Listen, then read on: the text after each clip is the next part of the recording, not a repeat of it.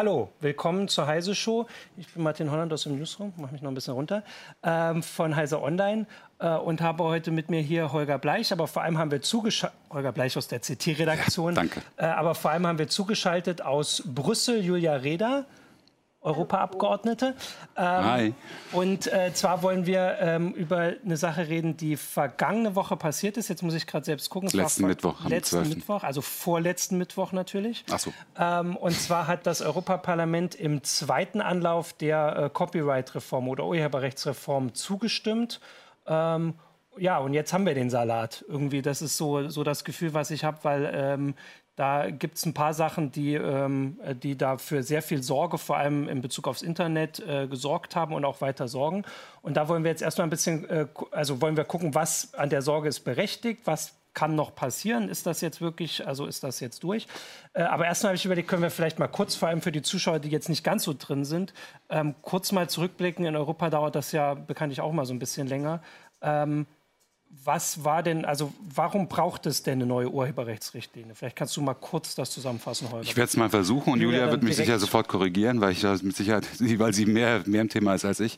Ähm, also man muss dazu sagen, dass das Urheberrecht äh, in Europa unglaublich alt ist und eigentlich überhaupt nicht auf die heutigen Bedürfnisse des Internets zugeschnitten. Also die, die letzte große Reform war 2001 äh, und die ist auch nur auf Druck, äh, weil die Amerikaner eine Reform gemacht haben, ja. haben die Europäer nachgezogen. Also die, die, das aktuell geltende Recht ist die Urheberrechtsrichtlinie von 2001 und äh, 2016 hat die Kommission, äh, also ein Teil der EU-Institutionen, gesagt, wir machen Gesetzesvorschlag für eine neue Richtlinie, für eine neue Urheberrechtsrichtlinie. Das war damals, glaube ich, da kann Julia dann gleich eingreifen, gegebenenfalls, äh, damals noch Digitalkommissar Oettinger, der das im Wesentlichen in die Wege geleitet hat. Äh, und damals war schon klar, Mitte, Ende 2016, dass das in eine Richtung geht, die einigen nicht gefallen wird. Also, weil da ist dann schon oft der Begriff Leistungsschutzrecht gefallen. Ähm, das war also von Anfang an auch auf der Agenda, dass ein Leistungsschutzrecht in Europa kommen soll. Ähm, und es sind noch einige wesentlich schlimmere Dinge mittlerweile für meine Begriffe reinredigiert worden und äh, schlussendlich jetzt dann letzte Woche auch beschlossen worden äh, vom, vom Parlament.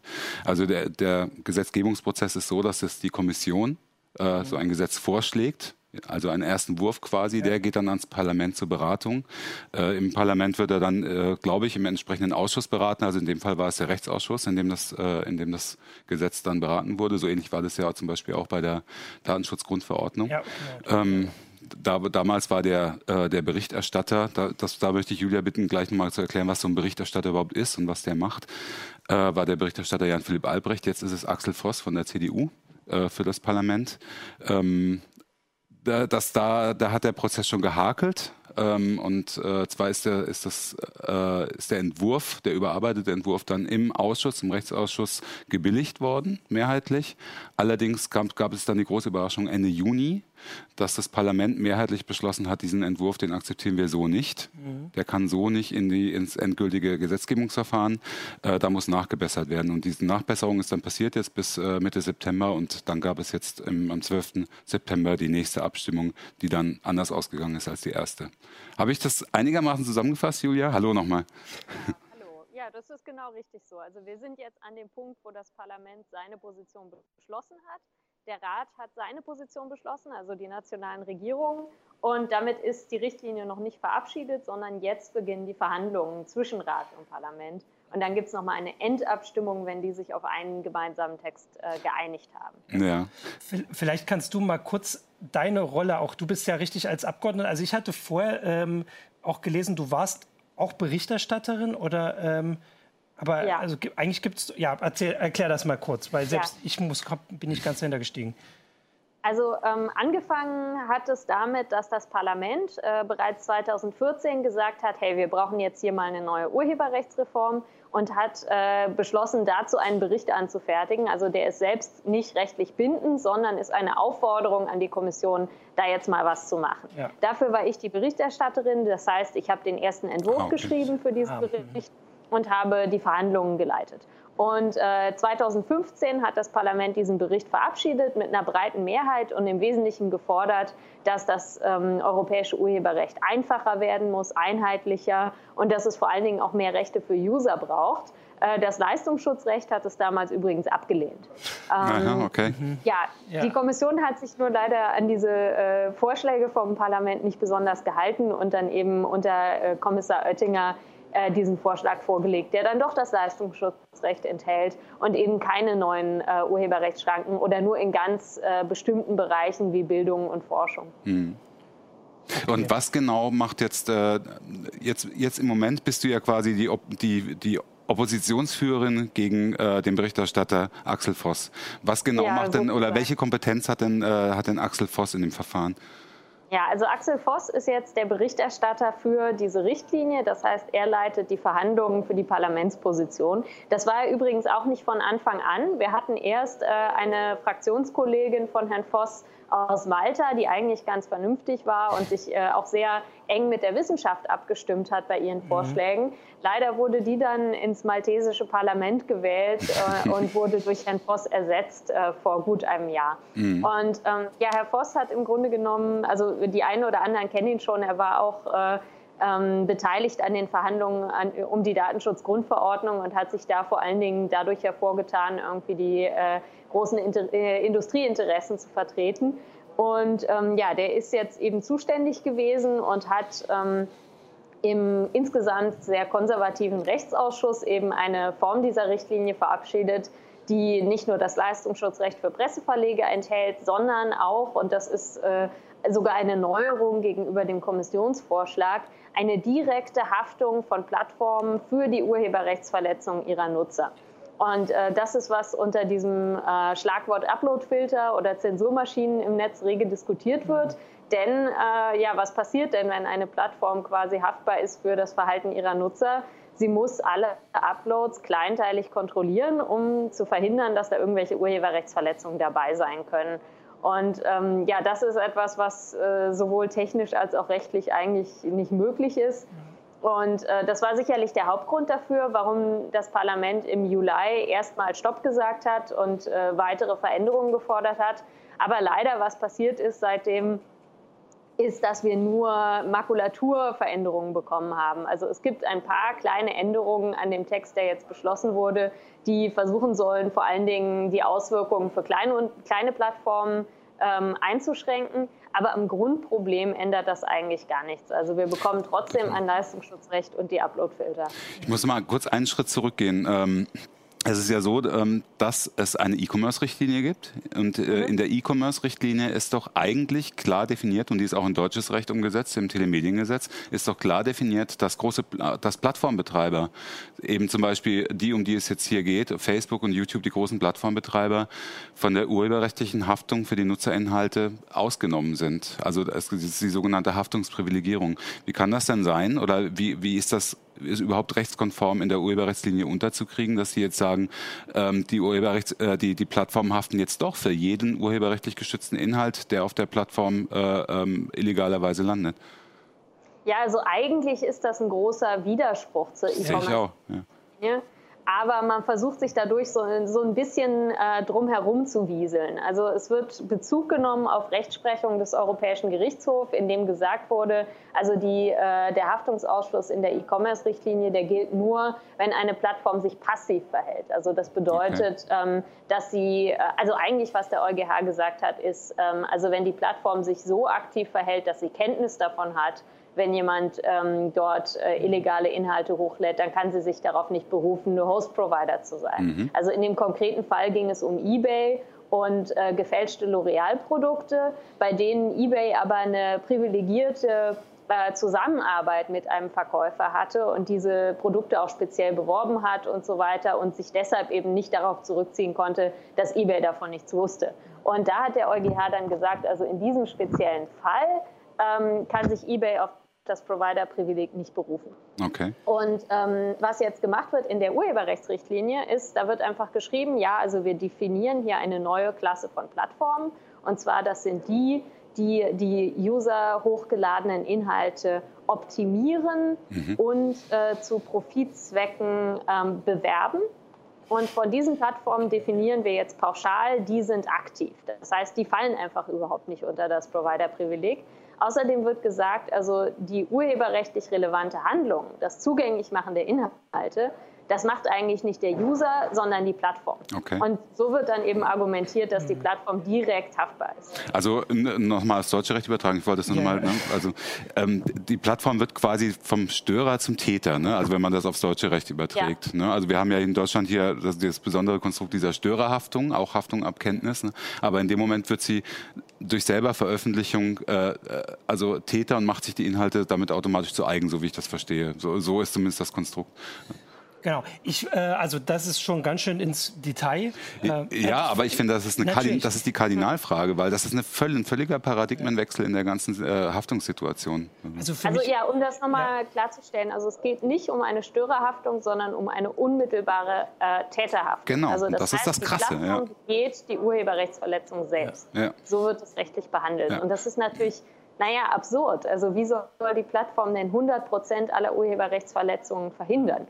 Und äh, die Vertreter dieser Reform sagen, ja, da müssen sie halt Lizenzen einholen. Aber das äh, geht, glaube ich, von dem Irrglauben aus, dass äh, es irgendwie für alle urheberrechtlich geschützten Inhalte Verwertungsgesellschaften gäbe, die diese Lizenzen auch vergeben können. Und das mhm. ist natürlich von der Realität weit entfernt. Genau, also ich wollte da ja nochmal, weil du, du hast ja vorhin das mit dem Upload-Filter auch so erklärt, weil das ist auch eine Sache, die manchmal so ein bisschen äh, bei der bei den Gegenargumenten gegen die Kritiker ähm, ein bisschen falsch rüberkommen, weil es wird immer gesagt, es steht ja gar nicht drin, dass es Upload-Filter braucht. Ähm, das, das steht ja, stand wohl auch nie in, dem, in der äh, Richtlinie oder in dem was, genau.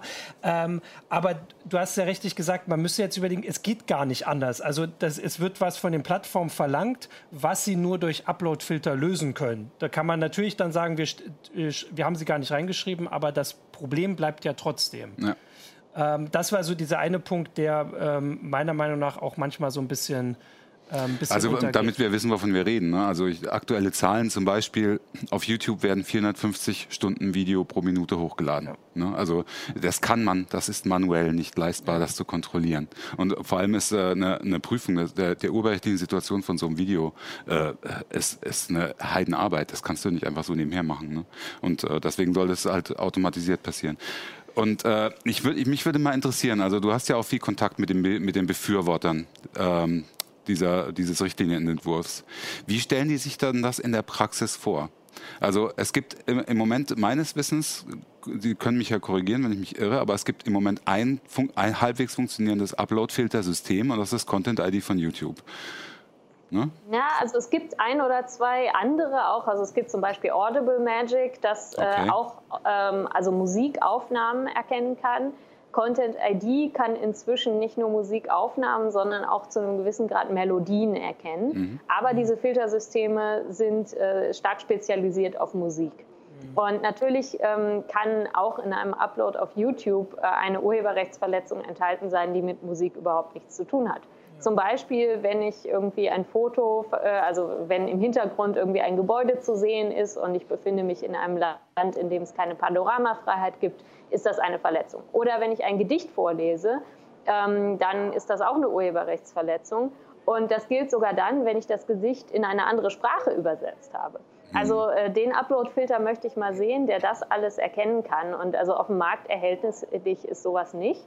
Und ich glaube, ähm, also bei der Frage, wie das funktionieren soll, äh, gehen die Leute meistens davon aus, naja, für Musik äh, funktioniert das, weil da gibt es auf der einen Seite die GEMA-Vermutung. Das heißt also, man kann davon ausgehen, wenn man äh, mit der GEMA einen Lizenzvertrag abschließt, dann kann man ähm, beliebige Musik zur Verfügung stellen. Und es gibt auf der anderen Seite Content ID, das zwar mehr schlecht als recht, aber zumindest grundsätzlich ähm, so eine Erkennungsleistung schaffen kann. Also auch da gibt es Probleme, weil Content ID zum Beispiel Zitate oder Parodien oder äh, andere legale Nutzungen eben nicht äh, äh erkennen kann. Also zuletzt gab es da diesen Fall mit äh, der klassischen Musik. Ähm, weil eben, naja, Sony Music irgendwie eine Aufnahme von bestimmten klassischen äh, Werken registriert hat und dann äh, durch Content ID auch äh, das von mir selbst eingespielte klassische Stück erkannt wird. Ja, das Übliche. Ja. Mhm. Also äh, das Problem ist einfach, da wird ein, äh, davon ausgegangen, also bei Musik funktioniert das irgendwie so halbwegs. Und wir machen das jetzt verpflichtend für alle urheberrechtlich geschützten Inhalte. Und das wird dann schon auch funktionieren und das müssen die Nerds dann halt irgendwie zusammenprogrammieren. ja, aber, aber, aber wir reden ja jetzt immer noch nur von YouTube und nur von Google Content ID. Was ist denn mit allen anderen Plattformen, die, äh, deren ja. Geschäftsmodell quasi auf äh, dem Einstellen von User-Generated Content basiert? Äh, was ja. ist denn mit den nationalen Plattformen? Was ist denn hier mit den regionalen Nachbarschaftsplattformen? Äh, sind, ja. sind die dann von der Urheberrechtsrichtlinie ausgeschlossen, weil sie quasi KMUs sind, wie es darin, wie es darin heißt, also Klein- und Mittelstand? Äh, oder müssen die dann irgendwie versuchen, weil das habe ich, äh, hab ich auch schon in, Europa, äh, in, in, Brüssel gehört, dann sollen die sich, dann sollen die eben äh, eine Lizenzvereinbarung mit Google abschließen und sollen sich Content ID anschließen. Das heißt, dann würde jeder Content nochmal erstmal durch den Google-Filter laufen, bevor er auf die eigene Plattform zurückgespielt wird, was natürlich völlig absurd wäre. Ja, also da, über das Thema rede ich mir seit Jahren den Mund. Also seit äh, die Richtlinie 2016 veröffentlicht wurde. Und da hat sich zumindest so ein bisschen was getan. Mhm. Also im ursprünglichen Vorschlag der, äh, der Kommission stand, das gilt für alle Plattformen, die große Mengen von urheberrechtlich geschützten Inhalten haben. Und dann wurde gesagt, naja, also große Mengen haben ja eigentlich nur YouTube und Facebook. Und dann habe ich gefragt, ja, was ist denn mit Bandcamp oder mit Reddit oder mit GitHub mhm. oder mit Tinder? Und darüber hat sich einfach niemand jemals Gedanken gemacht. Und ähm, als erstes wurden dann ganz spezielle Bereichsausnahmen geschaffen für die Plattformen, die am lautesten geschrien haben. Das heißt, es gibt jetzt in dem Text eine Ausnahme für nicht kommerzielle Online-Enzyklopädien, mhm. das Wikipedia. Da gibt es eine für Open Source Software Development Platforms, GitHub. das ist GitHub. Mhm. Dann gibt es eine äh, für so Online-Marktplätze, die dem Warenverkauf dienen, Ach. das ist dann mhm. eBay. Mhm. Und äh, es gibt da noch so eine ähnliche für Dropbox. Also mhm. das heißt, ähm, man hat eine völlig untaugliche Definition genommen, um welche Plattform es gehen soll. Und dann haben sich einzelne Plattformen, die entweder ja, finanzstark genug sind oder eine große Community haben, so laut beschwert, dass die dann rausgenommen wurden. Aber es wurden natürlich unglaublich viele vergessen. Also, naja. äh, ich weiß nicht. Also, naja, und äh, also was wir jetzt erreicht haben zwischen Juli und jetzt, was glaube ich nicht ganz unwichtig ist, dass zumindest mal klargestellt wurde, es geht um Plattformen, die die Inhalte aufbereiten zu Profitzwecken. Mhm. Das ist immer noch nicht ideal, aber das würde ja. zumindest, glaube ich mal, die nicht kommerziellen und vielleicht auch die Diskussionsforen und so weiter mhm. hoffentlich aus der Sache rausnehmen. Aber auf allen anderen Plattformen werden dann halt trotzdem Uploadfilter eingesetzt und das hat einen ganz massiven äh, negativen Effekt auf die Meinungsfreiheit. Von, was mir immer auffällt, ist von, Entschuldigung, nur, nur, nur ein kurzer Einwurf, was, von wem wenig geredet wird, weil die halt auch sehr generell wenig reden, ist Twitter. Ne? Twitter ist mit Sicherheit auch ein, ein Riesenfeld für, äh, für, äh, an potenziellen Urheberrechtsverletzungen. Und Twitter, Twitter ist drin, ne? Voll Twitter drin. ist drin, ja. absolut, ja. Ähm, für mich wäre jetzt mal, weil du hast es gerade, glaube ich, schon angedeutet, aber was hat sich denn dann äh, zwischen Juli war die erste Abstimmung und letzter Woche so groß geändert? Also die Argumente, also vor allem jetzt, ich sehe das auch hier von, äh, von unseren Zuschauern, die hier, also komm, kam mir schon der Kommentar, das klingt wie, als hätten Blinde über Farben diskutiert. ähm, so die Richtung, also wird auch direkt verstanden, was das Problem ist. Äh, aber mhm. es wirkt jetzt so, als hätte, hättet ihr als Kritiker es im Juli geschafft, genug Leute davon zu überzeugen, dass das ein Problem ist mhm. und später nicht mehr. Ja, also was sich geändert hat, ist äh, konkret die, ähm, also es wurde eingefügt in den Text, dass es um Plattformen geht, die die Inhalte zu Profitzwecken bewerben. Okay. Das ist schon mal gut, aber das löst halt das Grundproblem ja. der Uploadfilter nicht. Und außerdem hat man halt versucht, die Uploadfilter im Text besser zu verstecken. Also in der Version vom Juli, da gab es noch einen, äh, einen Textabschnitt, in dem stand, ja, der Markt für Inhalterkennungstechnologien ist gut entwickelt und die kleinen Plattformen sollen einfach von den großen einkaufen. Also genau das, was du gerade beschrieben hast. Ja. Es gibt doch Content-ID, ist ja kein Problem, dann setzen einfach alle Content-ID ein. Dass wir uns damit komplett von Google abhängig ja. machen und dass Content-ID auch den Großteil der Urheberrechtsverletzungen gar nicht erkennen kann, wurde da halt ausgeblendet. Also dieser Paragraph wurde gestrichen und es wurde eingefügt, ähm, es soll sogenannte Stakeholder-Dialoge geben. Also im Prinzip die Rechteinhaber und die Plattformen sollen sich um einen Tisch setzen und versuchen, Lösungen zu finden, wie das automatische Blockieren von Inhalten vermieden werden kann. Und darauf verweisen jetzt die Befürworter der ähm, Regelung und sagen, wieso? Wir haben doch dafür gesorgt, dass es keine automatische Sperrung gibt. Aber diese Stakeholder-Dialoge sind überhaupt nicht rechtlich bindend. Und es steht halt nach wie vor im Text, dass die Plattformen unmittelbar haften. Insofern, naja, bringt das in der Praxis nicht viel. Also ich glaube, es hat, diese Änderungen haben gewisserweise den Leuten, die im Juli dagegen gestimmt haben, die Möglichkeit gegeben, gesichtswahrend jetzt dafür zu stimmen. Aber eine große Veränderung ist es nicht. Also interessanterweise, ähm, wenn man, wenn man so abseits unserer Filterblase die Diskussionen zu dem Thema hört, ähm, ich habe zum Beispiel gerade einen Podcast äh, vom, vom WDR gehört, .eu, wo es mhm. um europäische Belange geht, da kann man die ganze Aufregung nicht verstehen. Dann wird, äh, die sagen dann, also auch, auch äh, Pressevertreter sagen dann, das ist ein Glaubenskrieg und beide Seiten haben Unrecht. Und Julia Reda soll doch dann bitte mal sagen, wie man das Value Gap sonst schließen soll, wenn man es nicht auf diese Weise schließen kann. Und äh, was, was dir und oder den, den Gegnern, äh, dass äh, der Upload-Filter auch immer wieder vorgeworfen wird, äh, ist, dass ihr dadurch eigentlich den Monopolisten oder zumindest den großen Plattformbetreibern wie Facebook und YouTube noch zu größerer Macht verhelft, indem ihr jede, jede Regulierung dieser Plattform versucht zu verhindern. Äh, von ja. wegen, ähm, ihr sagt einerseits, äh, ihr macht unser Internet kaputt, aber andererseits äh, die, die das Internet nach Ansicht der, der Urheberrechtsrichtlinien Befürworter nämlich eigentlich kaputt machen, nämlich Facebook und, äh, und YouTube, die sollen ungeschoren davon kommen. Was, was entgegnest du da?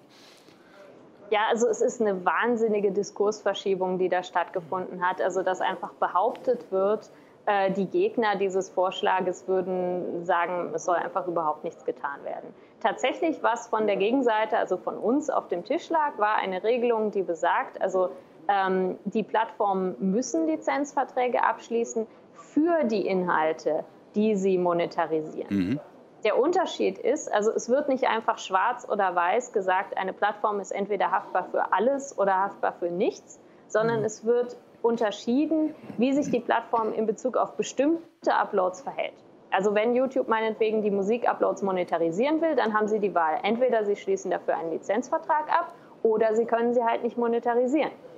Aber das bedeutet nicht, dass sie Filter einsetzen müssen, um quasi von vornherein den Upload zu verhindern, sondern es wird angesetzt bei der Art und Weise, wie sie Geld machen.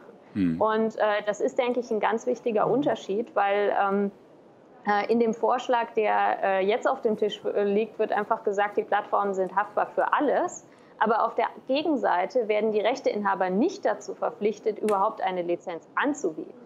Das heißt also, selbst eine Plattform, die unendlich viel Geld hat oder nahezu unendlich viel Geld äh, wie YouTube, selbst wenn die versuchen würde, alle Lizenzen einzukaufen auf der Welt, es reicht, wenn letzten Endes ein Hollywood-Studio sagt, nee, wir möchten aber nicht, dass unsere Videos auf äh, YouTube zur Verfügung stehen und dann müssen Uploadfilter eingesetzt werden. Ja. Also es gibt überhaupt keine Möglichkeit, an den Uploadfiltern vorbeizukommen. Und das würde unser Gegenvorschlag eben äh, nicht äh, machen, sondern er würde sagen, naja, es gilt nach wie vor das Notice and Takedown-System für alle Inhalte, aber für die Inhalte, die tatsächlich monetarisiert werden, da muss eine Lizenz abgeschlossen werden, sonst darf man sie halt nicht monetarisieren. Und das würde, glaube ich, schon dazu führen, dass tatsächlich mehr bezahlt wird an die Urheber, aber es würden halt gleichzeitig keine Anreize zum Filtern geschaffen. Hm. Ähm, also ich, das war tatsächlich auch eine Sache, die ich äh, fragen wollte, was denn die Alternative, äh, der Alternativvorschlag war.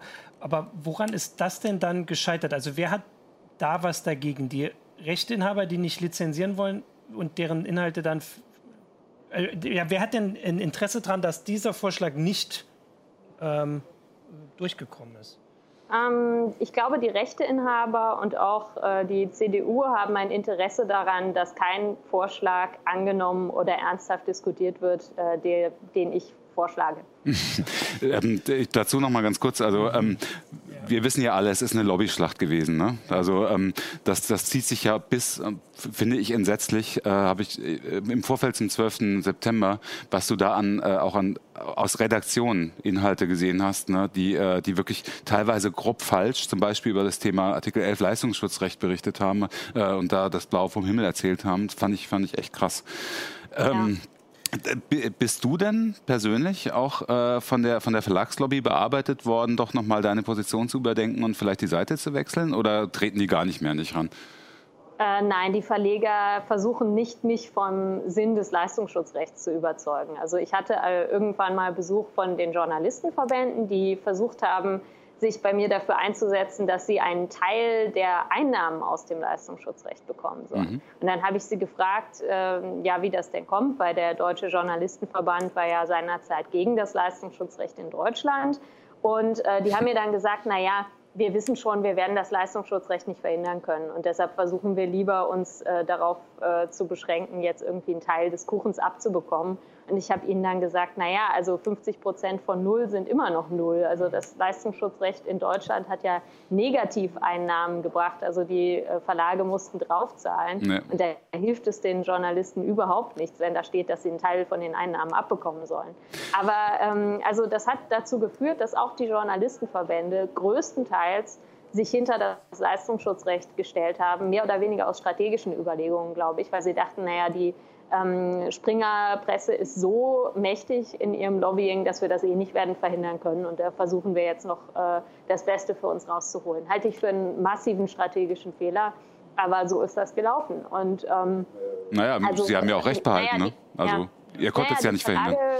Naja gut, ich glaube, also noch ist es ja nicht äh, verabschiedet, aber ich glaube, dass die Journalistenverbände durch ihr Lobbying eben massiv dazu beigetragen haben, äh, dass es angenommen wurde. Weil also gerade dieser offene Brief von äh, Seiten äh, der AFP, also der von einem Kriegsberichterstatter lanciert wurde und wo auch also äh, viele, viele gute Spielregeln äh, von Trennung zwischen Lobbying und Berichterstattung einfach über den Haufen geworfen wurden. Also hat sicherlich einen Eindruck gemacht. Ähm, da wurde teilweise über diesen Brief berichtet von Journalistinnen, die den Brief selbst unterzeichnet haben. Ähm, mhm. Da wurde äh, seitens der AfP wurden dann halt diese äh, Journalisten ins Parlament eingeladen, um direkt mit äh, den Abgeordneten zu sprechen. Und ähm, ich habe von vielen Kolleginnen und Kollegen gehört, dass ähm, sie Besuch bekommen haben, oft von den Chefredakteuren ihrer äh, Lokalzeitungen oder äh, anderer äh, regional wichtiger Zeitungen und denen wurde mehr oder weniger gesagt, wenn ihr nicht fürs Leistungsschutzrecht stimmt, dann berichten wir nicht mehr von eurem Besuch auf dem Volksfest. Ich muss mal ganz kurz einwerfen, ich, nur, nur ganz, mal ganz kurz ja, ein. ein ganz kurzer Einwurf in eigener ja. Sache, weil uns das immer wieder vorgeworfen also, ja. wird im Forum und so weiter. Also wir haben uns äh, der Verlag und die Geschäftsführung von Heise haben sich eindeutig äh, zum Leistungsschutzrecht positioniert. Wir werden das Leistungsschutzrecht, sollte es denn kommen, in Deutschland ist es ja schon da, hier, hier niemals umsetzen für unsere redaktionellen Produkte. Also es wird niemals äh, irgendwie bezahlt werden müssen für Snippets, die man sich von uns nimmt oder sonst irgendwas. Ich äh, wollte mal, weil wir auch ein paar Zuschauerkommentare haben. Also erstmal wollte ich kurz, wir haben das noch gar nicht, also wir sind jetzt einfach gewechselt. Also es waren ja diese zwei großen Sachen, Uploadfilter, Leistungsschutzrecht. Ich mache das noch mal kurz, ich fasse noch mal kurz Leistungsschutzrecht zusammen. Für uns ist das alles so ein Begriff Begriff, den wir ja nicht erklären müssen. Ähm, ihr berichtigt mich sonst, aber es geht darum, dass äh, Verlage, die Inhalte ins Netz stellen, ähm, äh, bezahlt werden sollen dafür, wenn diese Inhalte irgendwo verwendet werden. Und dieses irgendwo ist im Prinzip Google, weil wenn man nach einem, was weiß ich, wir suchen nach äh, der Heise Show mit Julia Reda, dann suchen die meisten das bei Google und da steht dann der Titel dieser, ähm, dieser, dieses Artikels oder der Sendung. Und das ist schon ein Inhalt des Verlags, für den Lizenzgebühren anfallen sollen. Mhm. Und das ist der Plan. Äh, die Realität in Deutschland war, dass die Verlage gesagt haben, wir verlangen die Lizenzgebühren nicht, weil Google gedroht hat. Und in Spanien haben sie es umgesetzt. Wir verlinken euch dann einfach nicht. Ja. Also, und jetzt also, möchte ich mal, ja. Um noch äh, zu berichtigen, also in Deutschland ist das so, dass das nur für die Suchmaschinen und Aggregatoren gilt, ah, aber das okay. europäische, der Vorschlag geht deutlich weiter. Der gilt nämlich für alle Online-Dienste. Und das heißt also, selbst so, wenn du auf hm. deinem Blog äh, ja. was verlinkst oder wenn die Wikipedia was verlinkt, dann ist das auch von diesem Leistungsschutzrecht betroffen. Und der Unterschied zum Urheberrecht, also ich meine, Presseartikel sind ja auch heute schon urheberrechtlich geschützt. Ja. Der Unterschied ist halt, dass es nicht so was wie eine Schöpfungshöhe gibt. Das heißt, mhm. selbst der kleinste Ausschnitt ist davon ähm, geschützt, also bis runter zum einzelnen Wort sozusagen. Und ähm, also in dem Text, den das Parlament verabschiedet hat, wird auch äh, gesagt, also ähm, verlinken wird erlaubt, solange nur einzelne Wörter äh, des Artikels übernommen werden. Also das heißt, selbst die Überschrift ist bereits eine Verletzung, was äh, unter dem deutschen Leistungsschutzrecht nach gängiger Meinung nicht der Fall ist. Okay. Ja. Das steht, ähm, glaube ich, auch so im, im Gesetz. Aber mich würde mal diese Denke interessieren, oder vielleicht kannst du mir die nahebringen, ich habe es hier nicht verstanden. Das ist auch etwas, was man immer wieder liest von Seiten der Leistungsschutzrechtsbefürworter auf europäischer Ebene. In, wenn, man, wenn wir es in der ganzen EU einführen, in einem, in einem, äh, in einem Rechtsrahmen, der jetzt für, fünf, für 500 Millionen Leute Gültigkeit hat, dann ist es too big to fail so ungefähr. Also mhm, wenn man es ja. nur in Deutschland oder nur in Spanien einführt, das sind zu kleine Märkte, da kann das nicht funktionieren, wie man ja gesehen hat. Aber in Europa wird es ein Schlager werden. Warum? Was ist der Gedanke dahinter? ich weiß, ich weiß, du um, musst ähm. jetzt ein bisschen die Argumentation der Gegner ja. vorbringen, aber, aber ich habe es bis heute nicht verstanden. Also ich habe viel ja. dazu gelesen, aber also ich glaube, die Annahme, die dahinter steht, ist, dass äh, Google und Facebook vom Verlinken der Presseartikel massiv finanziell profitieren. Und das ist, glaube ich, ein Missverständnis. Ja. Also es stimmt, dass äh, ähm, Google und Facebook nicht unwesentlich zu den äh, Einbußen der Presseverlage beigetragen haben, aber vor allen Dingen durch äh, die Umwälzung des Werbemarktes. Mhm. Also Google und Facebook äh, sind äh, die großen Player im Online-Werbemarkt und äh, schaffen das vor allen Dingen durch Targeted Advertisement und äh, Contextual Advertisement. Also zum Beispiel, wenn ich bei Google nach einem BMW suche, ist das ein viel, viel attraktiveres Umfeld für BMW-Werbung oder Autowerbung allgemein als auf einer beliebigen Nachrichtenseite. Und das ist, glaube ich, das Missverständnis. Also, dass gedacht wird, Google und Facebook würden deshalb so viel Geld mit Werbung verdienen, weil sie Werbung neben die Links zu Presseartikeln schalten können. Aber in der Praxis hm. tun sie das ziemlich selten. Also Google News zum Beispiel ist, glaube ich, nach wie vor werbefrei. Ja. Ja. Und äh, die wirklich attraktiven Werbeplätze sind eben nicht neben der Werbung, sondern neben meinen Urlaubsfotos, dass man da irgendwie äh, äh, Werbung für die nächste äh, Flugreise schalten kann und so weiter oder zu Produktsuchen und dergleichen und überhaupt nicht die Werbung selbst. Aber ähm, also äh, die Verleger, allen voran Axel Springer, haben halt viel ähm, ja, angebliche Belege dafür geliefert, dass es eben so eine ähm, ja, so ein Geldverdienen an den Links gäbe und haben daneben auch noch die Behauptung ins, in die Welt gesetzt, dass die Leute gar nicht mehr auf die Links klicken, sondern nur noch die Snippets lesen. Und das würde, wurde irgendwie belegt mit einer Eurobarometer-Umfrage, wo mhm. gefragt wurde, wenn ihr auf Facebook seid, klickt ihr dann auf alle Links oder scrollt ihr nur durch? Und also man hat diese zwei Optionen. Entweder man sagt, ich klicke auf jeden einzelnen Link oder man sagt, ich klicke auf keinen der Links. Und da haben, naja, die Hälfte der User die eine Antwort gewählt und die andere Hälfte die andere, weil beide Antworten unsinnig sind. Und äh, daraus wurde dann eben gemacht, also 50 Prozent der Nutzer klicken nicht auf Links und deshalb wird irgendwie der Wert der Presseverlage durch Facebook abgeschöpft. Also totaler Unsinn. Aber das ist, glaube ich, äh, der Hintergrund, weshalb sie denken, dass Google und Facebook dann schon einknicken und bezahlen werden, ist, weil sie halt denken, dass Google und Facebook massiv finanziell vom Verlinken der Presseartikel profitieren würden, was sie halt glaube ich, nicht tun. Naja, also, also bei Google äh, würde ich das unterschreiben, aber bei Facebook habe ich Zweifel. Also Facebook, ähm, für Facebook ist das ein, also ein, ein großer Wert, äh, wenn, wenn, äh, wenn Snippets oder äh, wenn, wenn Zeitungsartikel oder, oder Snippets übernommen werden äh, in Postings. Ne? Weil äh, Facebook ist auf diesen Content angewiesen, mehr, glaube ich, noch als Google. Google ist es ja vor allem in hm. Google News und Google News ist, glaube ich, für Google kein existenzielles Business. Aber, aber bei Facebook, wenn, wenn diese Snippets rausfallen würden bei Facebook, Facebook, also wenn Facebook sich dem nicht beugen würde, quasi, könnte ich mir schon vorstellen, dass die Angst haben, dass ihnen äh, Nutzer weglaufen oder beziehungsweise dass sie, dass Nutzer die Plattform weniger wertvoll finden als im Moment.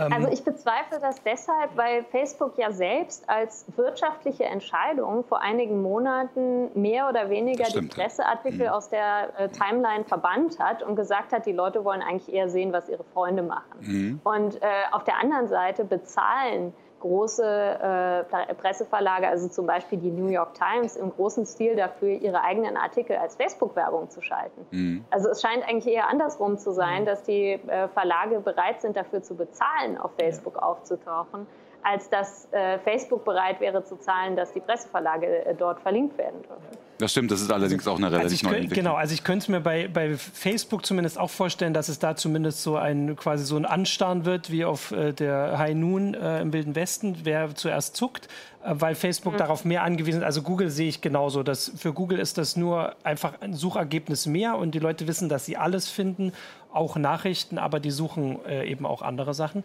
Ähm, ich wollte mal, weil es kommen jetzt hier ein paar Sachen, also diese Kritik gibt es ja auch immer und vor allem, wenn wir mit jemandem auch aus Brüssel, äh, äh, aus dem Europaparlament reden, äh, kam jetzt auch wieder schon die Kritik irgendwie, äh, die EU will damit, wolle damit nur irgendwie Berichterstattung einschränken und sowas. Ich finde, im Prinzip hast du das ja gerade eigentlich schon alles deutlich gemacht. Also erstens gibt es sowieso nicht in dem Fall die EU, weil wir reden jetzt mit dir als Parlamentarierin. Äh, die Kommission hat dann doch auf äh, andere Interessen. Aber dass man das schon noch mal kurz herausstellt, also du hast ja gerade selbst gesagt, also beim Leistungsschutzrecht sind die Interessen oft sehr, also, also Deutsch, in dem Fall hast du ja gesagt, Lokalzeitung kommt zu dir äh, oder halt der Springer Verlag als, als großer Verlag.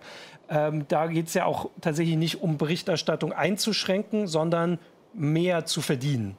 Ja, also ich glaube, man muss, man muss da schon unterscheiden, wer will da was. Ja. Ich glaube, die meisten Abgeordneten und wahrscheinlich auch die Europäische Kommission haben durchaus das ehrliche Ziel, die europäische Medienlandschaft finanziell zu unterstützen und zu mehr Medienvielfalt beizutragen.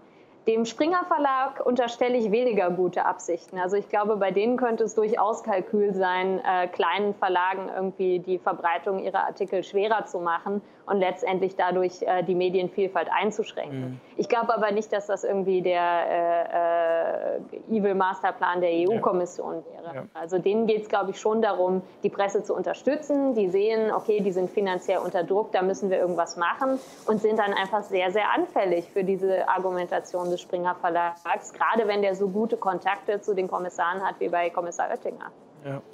Ähm, also wir haben ja jetzt die, ähm, äh, den Salat, wie ich vorhin gesagt habe. Also das ist ja jetzt ähm, entschieden. Also, nein, also das Europaparlament hat sich entschieden. Die Kommission hat ja schon ihre, ähm, ihre Stellung klargemacht.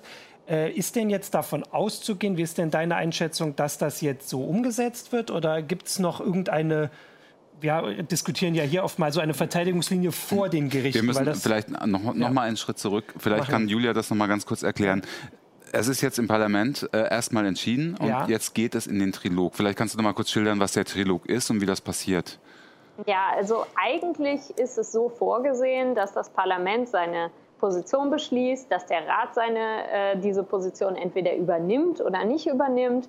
Und dann wird nochmal abgestimmt und es kann also bis zu drei Lesungen geben, ähm, wo sich Parlament und Rat auf eine Version dieser Richtlinie einigen müssen.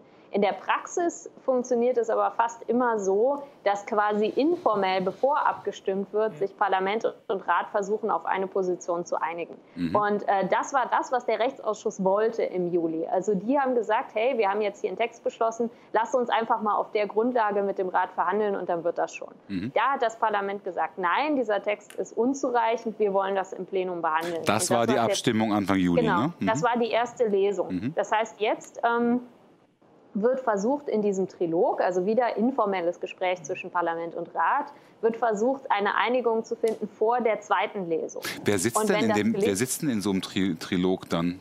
Die, die, die Fachleute. Sitzt, äh, die, äh, der Verhandlungsführer des Parlaments, also mhm. Herr Voss. Ja. Dann für jede Fraktion ein sogenannter Schattenberichterstatter. Ich bin das für die äh, Grünen EVA-Fraktion. Mhm. Und dann gibt es halt einen Sozialdemokraten, einen Liberalen und so weiter. Mhm. Und das sind auch alles Mitglieder des Rechtsausschusses, was es etwas schwierig macht, weil das heißt, die Liberalen werden zum Beispiel von Herrn Cavada vertreten, großer Verfechter von äh, Leistungsschutzrecht und Uploadfiltern, mhm. obwohl zwei Drittel seiner Fraktion gegen ihn gestimmt haben. Aber der hat halt das Vertrauen des Vorsitzenden und wird jetzt weiter für die Liberalen verhandeln. Da, dazu nur ein ganz, ja. ganz kurzer Einwurf. Also ich habe mir gerade, ich gucke mir gerade noch mal zumindest das Abstimmungsergebnis der deutschen Abgeordneten an und äh, so wie ich das sehe, ist die Fraktion, die du dann da vertrittst, also die die Grünen-Fraktion zumindest in Deutschland Deutschland ja auch sehr gespalten gewesen. Ne? Wenn ich lese, wer alles äh, für das Paket gestimmt hat, das waren zum Beispiel Herr, Bück, äh, Herr, Büt, äh, Herr Bütikofer, den, der dürfte ja hier bekannt sein, Frau Harms. Ähm, du hast natürlich dagegen gestimmt und ein andere auch, aber äh, kannst du dann mhm. überhaupt da eine einheitliche oder kannst du eine Position vertreten? Weil eure Fraktion scheint ja da auch überhaupt nicht äh, geschlossen hinterzustehen. Also unsere Fraktion ist sehr viel geschlossener als das Abstimmungsverhalten der deutschen Abgeordneten. Okay. Das glauben also fast alle, die für das Paket gestimmt haben in der Grünen Fraktion, sind Deutsche. Okay. Und das finde ich eigentlich sehr traurig. Also mhm. die Fraktion als Ganze hat schon so äh, zu mehr als drei Vierteln mit meiner Position gestimmt, aber es gibt halt, äh, also ungefähr die Hälfte der deutschen Grünen haben dafür gestimmt. Ja. Und ähm, das ist so gelaufen, also sie sind den Abstimmungsempfehlungen von Helga Trüpel gefolgt mhm. und die hat einfach gesagt, wir unterstützen den Text des Rechtsausschusses und wir unterstützen alle Änderungsanträge der EVP, also der CDU. Mhm. Und das hat dazu geführt, dass sie zum Beispiel für diesen äh, Paragraphen des Artikel 13 gestimmt haben, wo explizit drin steht, wir wollen Uploadfilter und die Kleinen sollen die von den Großen kaufen. Mhm. Ähm, der, also selbst die CDU hat dagegen gestimmt, aber äh, Frau Trüpel und die, die ihr gefolgt sind, haben dafür gestimmt. Das hat dazu geführt, dass sie für äh, einen Erklärungstext äh, gestimmt haben, der erklärt, warum wir eine User-Generated Content-Schranke brauchen, aber gegen den eigentlichen Artikel für die User-Generated Content-Schranke.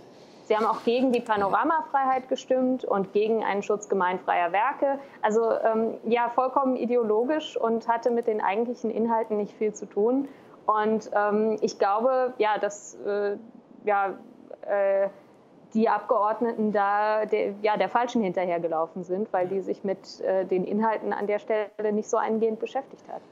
Ich finde, wahrscheinlich müssen wir dazu noch mal äh, extra eine Sendung machen, wo wir dich einladen oder jemand anders aus dem Europaparlament, der das erklärt, weil hier hat man zumindest immer schon so ein allgemeines Verständnis, wie es im Bundestag läuft, wenn man sich ein bisschen mit beschäftigt, aber im Europaparlament ist es ja nun mal komplett anders, mhm. weil das haben wir vorhin auch gar nicht gesagt, du bist ja gar nicht für die Grünen reingewählt worden ins Europaparlament, du bist Piraten, äh, du bist Vertreterin der Piratenpartei, die aber, also die Piratenpartei hat keine eigene Fraktion.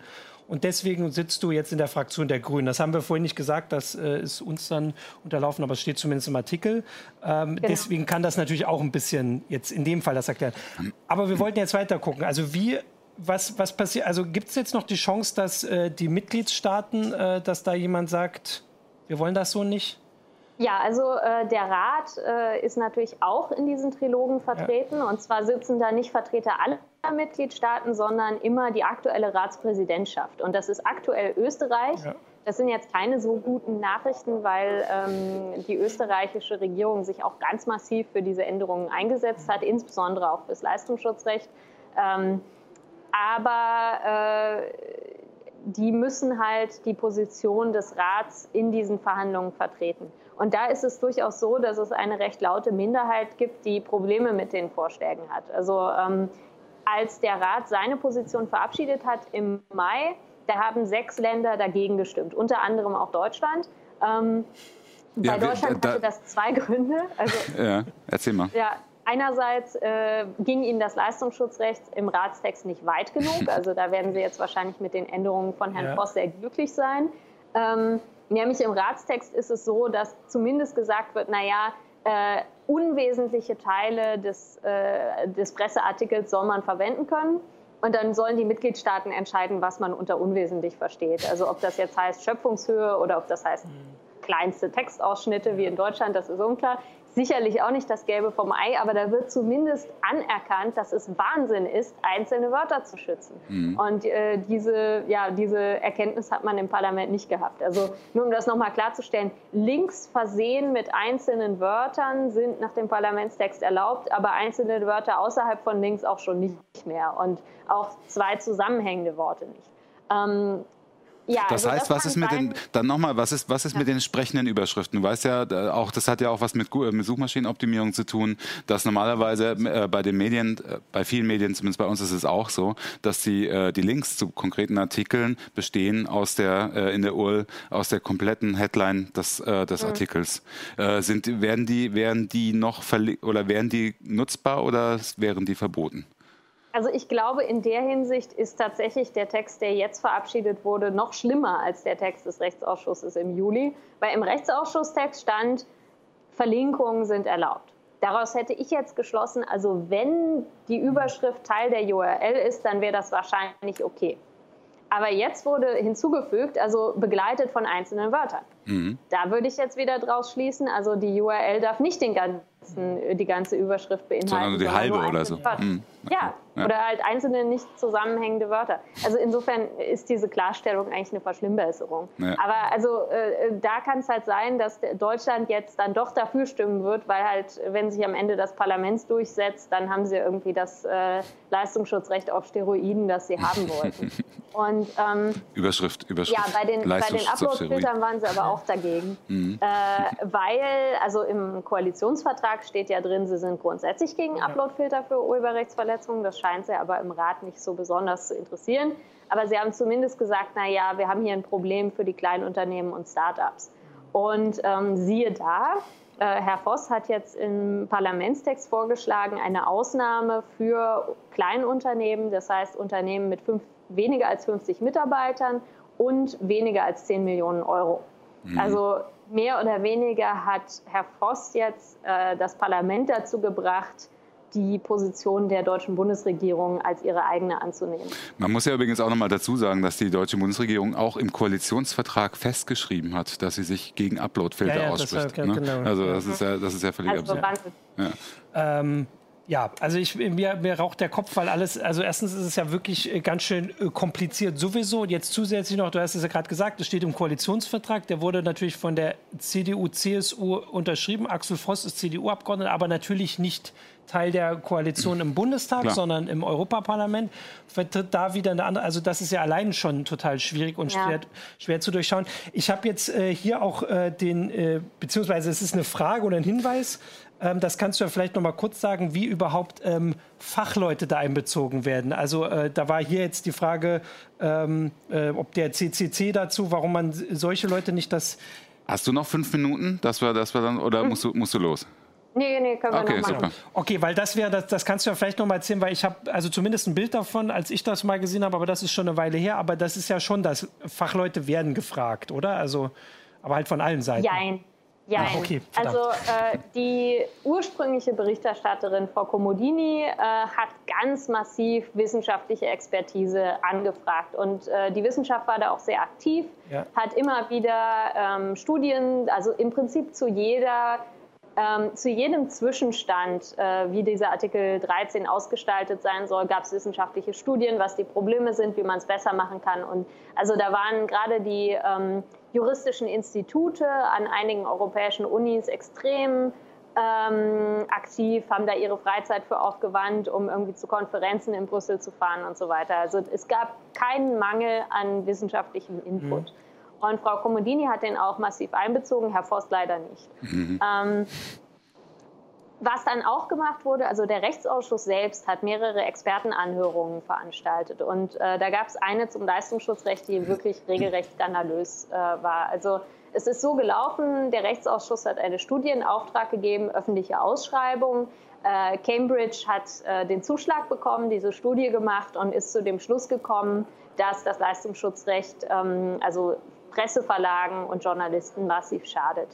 Dann sollte diese Studie im Rechtsausschuss vorgestellt werden. Und die Verwaltung des Rechtsausschusses, also im Prinzip die, die Beamten, äh, die vom Parlament angestellt sind, um unsere Arbeit zu erleichtern, haben sich äh, bei der ähm, dafür zuständigen Stelle massiv dafür eingesetzt, dass auch Befürworter des Leistungsschutzrechts zu, zu, Wort kommen. Also es ist ein bisschen so, wie wenn man eine Expertenanhörung zum Klimawandel macht und sagt, also die Hälfte der Experten müssen aber Klimawandelleugner äh, sein. Ja.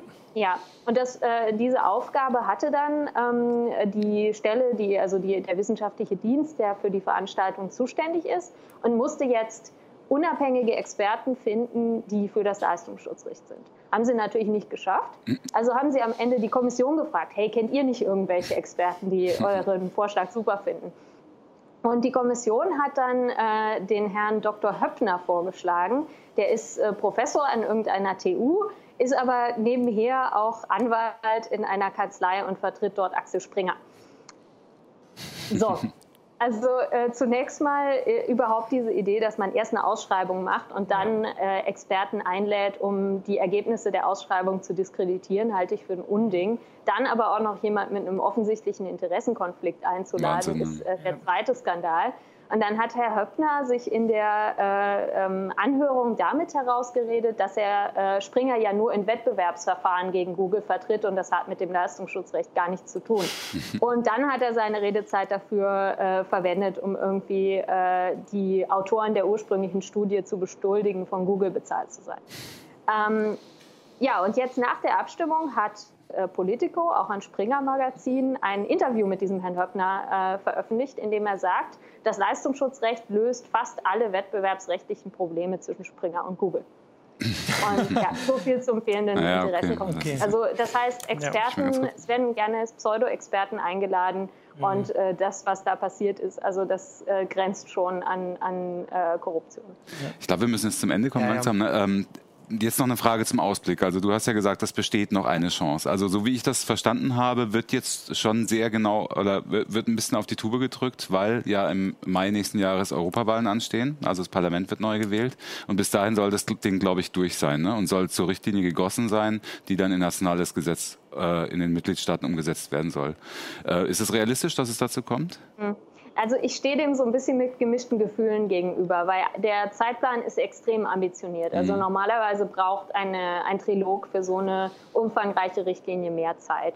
Und ich befürchte, dass äh, diese Beschleunigung dazu führen wird, dass all die anderen Artikel, also nicht das Leistungsschutzrecht und die Uploadfilter, mhm. ähm, mehr oder weniger unter Tisch fallen werden und man sich da nicht intensiv mit auseinandersetzen wird. Also zum Beispiel hat das Europaparlament in seiner Position auch auf meinen Druck hin die Rechte von Urhebern gegenüber Verlegern gestärkt. Also ja. Transparenzansprüche, ein Anrecht auf äh, proportionale Vergütung, also das heißt äh, Total Buyout-Verträge äh, zu verhindern und alle diese Dinge finden sich in diesem Maße nicht im Ratstext. Und äh, genauso äh, sieht es aus bei der Ermöglichung von äh, Zugang zu vergriffenen Werken und dergleichen. Also das heißt, der Parlamentstext ist in vieler Hinsicht urheberfreundlicher und nutzerfreundlicher, abgesehen von diesen zwei kontroversen mhm. Artikeln. Mhm. Und wenn das jetzt durchgepeitscht wird, glaube ich, wird Herr Voss einfach versuchen, diese ganzen Errungenschaften äh, wieder loszuwerden. Er war sowieso dagegen. Und ähm, das Ganze wird dann im, im Schnellverfahren durchgepeitscht. Die Hoffnung auf der anderen Seite ist natürlich, dass kurz vor der Europawahl, wenn dann die Endabstimmung ist, die Abgeordneten vielleicht etwas mehr auf die Beschwerden aus der Öffentlichkeit hören werden. Mhm. Äh, das ist aber auch, naja, äh, ein zweischneidiges Schwert, weil auf der einen Seite heißt das, man kann besser öffentlichen Druck ausüben gegen die Uploadfilter. Gleichzeitig heißt es aber auch, äh, die Presseverlage, wenn sie wieder ihre äh, Berichterstattung mhm. verwenden, um für das Leistungsschutzrecht zu trommeln, werden im Wahlkampf damit noch mehr Erfolg haben. Ja. Ja. Ja. Ähm, eine Frage jetzt noch, noch mal persönlich zu dir. Ähm, wie sieht deine Zukunft aus nach Mai 2019? Hast du schon eine Idee oder was, was machst du? Wirst du, also du kandidierst wieder oder? Äh, ich kandidiere nicht wieder. Ich habe okay. äh, mehr oder weniger von Anfang an gesagt, dass ich keine Berufspolitikerin werden will, weil ähm, also äh, eigentlich äh, haben meine Erfahrungen aus den letzten Wochen mich in dieser Entscheidung auch nur bestätigt, weil man wird eben abhängig mhm. äh, von, von solchen Interessengruppen, die, die äh, einem mehr oder weniger über die eigene politische Zukunft entscheiden können.